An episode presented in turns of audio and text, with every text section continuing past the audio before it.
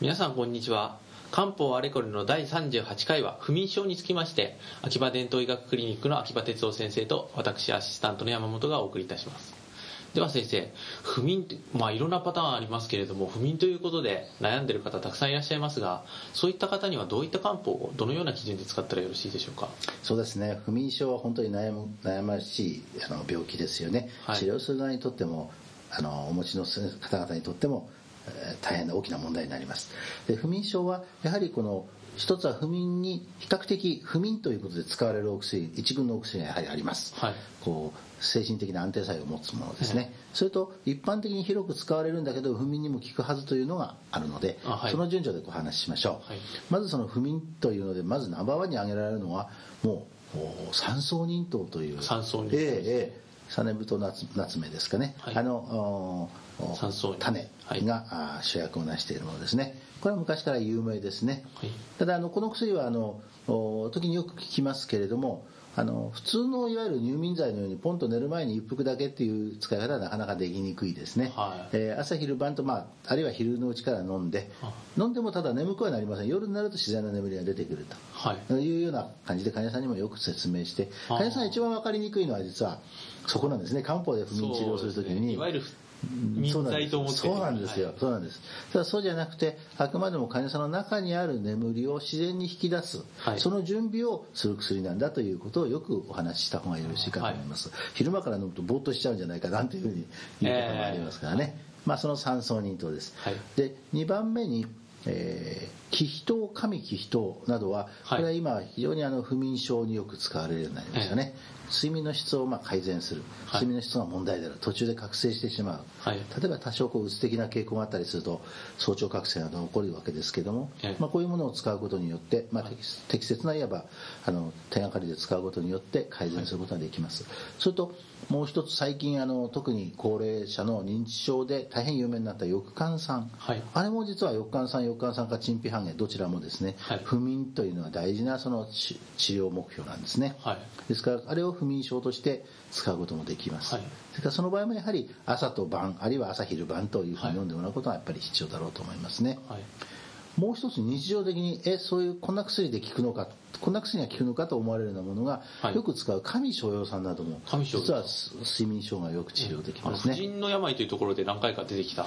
そうですね。で特にあのこの場合には中に入っている細固と、はい。それからおそらく中に入っている口なし。はいこれがはい三子子がやっぱり心の熱を冷まして、はい。やっぱり鎮静作用を持ちそしてその結果眠れるようにするだろうというふうに思われます。はいもう一つ、えー流骨母霊の入ったものは大概やっぱり睡眠をよく誘導します。はでこれはあのおサイコカ流骨母霊と、はい。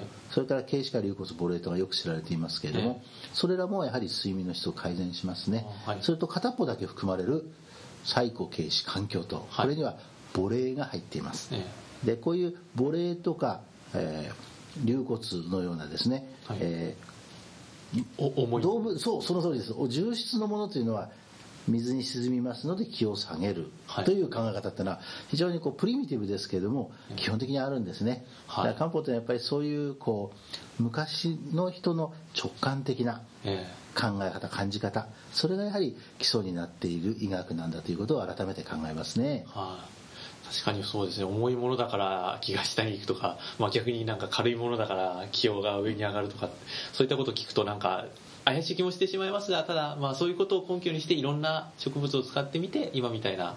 その通りです。体系ができたんですね。やっぱりその中ではやっぱり効かないものはやっぱり排除され、ええ。で効くものだけが残ったのが今の私たちの持っている漢方の体系ですからつまりそういうものを無駄にしないということも大事だと思いますね。なるほど。で今までのそのご紹介いただいたお薬というのは特に寝る前に飲むわけではなく、えっと1日まあ2回から3回そうですね。そうですね。ですね。では逆にはい。漢方の中で寝る前に飲んではい。効く薬って、はい。いわゆる睡眠薬のようなものというのはあるんでしょうか？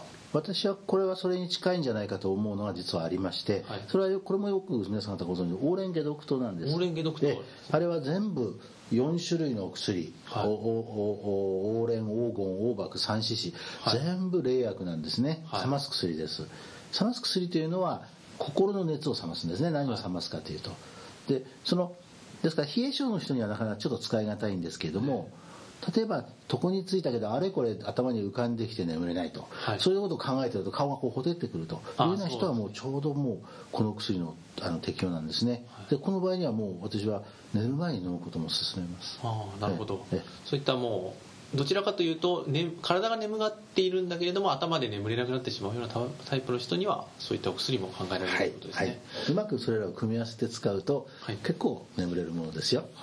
わかりました。そうしましたら、えー本日はお時間になりましたのでこれで終わりにさせていただきたいと思います。次回は、えー第39回顔面神経の麻痺についてまた再度秋葉先生に教えていただきたいと思います。どうもありがとうございました。